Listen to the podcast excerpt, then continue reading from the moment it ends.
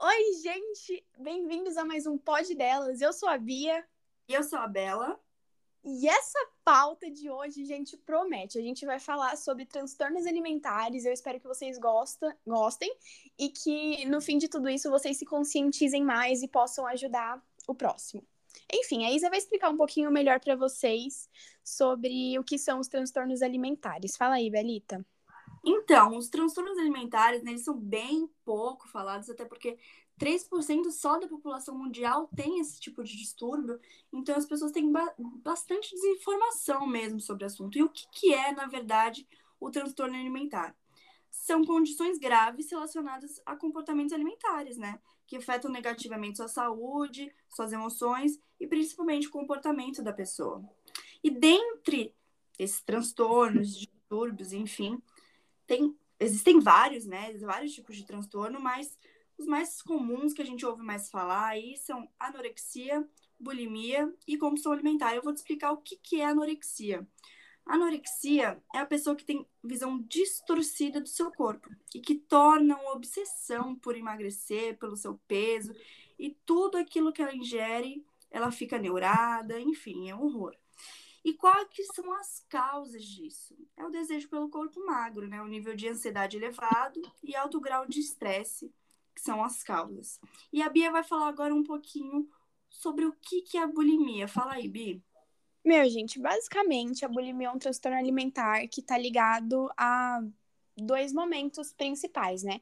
No primeiro, a pessoa se alimenta em exagero, assim, tipo, uma quantidade, ela ingere uma quantidade absurda de alimentos tudo isso para suprir uma angústia uma ansiedade que ela esteja sentindo, e logo em seguida ela se sente culpada por ter comido tudo aquilo e procura uma forma de retirar aquilo do corpo dela por ter medo, né, de ficar com o corpo feio e enfim. E aí geralmente é o que as pessoas fazem é induzir o vômito, que é o que a maioria, né, das pessoas faz. E também tem outras formas, por exemplo, como é, ingerir uma quantidade excessiva de laxantes para tentar eliminar aquilo de uma forma rápida, ou até mesmo fazer exercícios em abundância. Lembrando que nenhuma dessas formas de, enfim, de expulsar os alimentos do seu corpo é saudável e todas elas podem causar problemas maiores. A bulimia ela está muito ligada também à compulsão alimentar, que é basicamente comer além do que você consegue para tentar suprir algum sentimento ruim que você esteja sentindo, como realmente ansiedade por algum motivo. E aí, é, e a compulsão alimentar, ela, né, ela comer, é como se fosse o começo da bulimia, né? Porque começa com a compulsão alimentar, depois pode avançar para uma bulimia, ou até mesmo uma depressão, né? E uhum. isso pode começar devido à crise de ansiedade, a problema hormonal, dietas muito restritivas ajudam muito na compulsão, ou também algum trauma que a pessoa pode ter passado e ela fica um pouco mais ansiosa. Depende, tem vários, vários fatores assim que pode levar a pessoa a ter uma compulsão alimentar. E também a gente tem agora né, os tratamentos, quais as curas, porque graças a Deus tem as curas que a gente pode procurar um profissional, até mesmo remédio. A Bia vai falar um pouquinho desse tratamento para vocês. Bom, geralmente é, esses tratamentos eles começam com a ajuda de um psicólogo que te induz a ir até um nutricionista.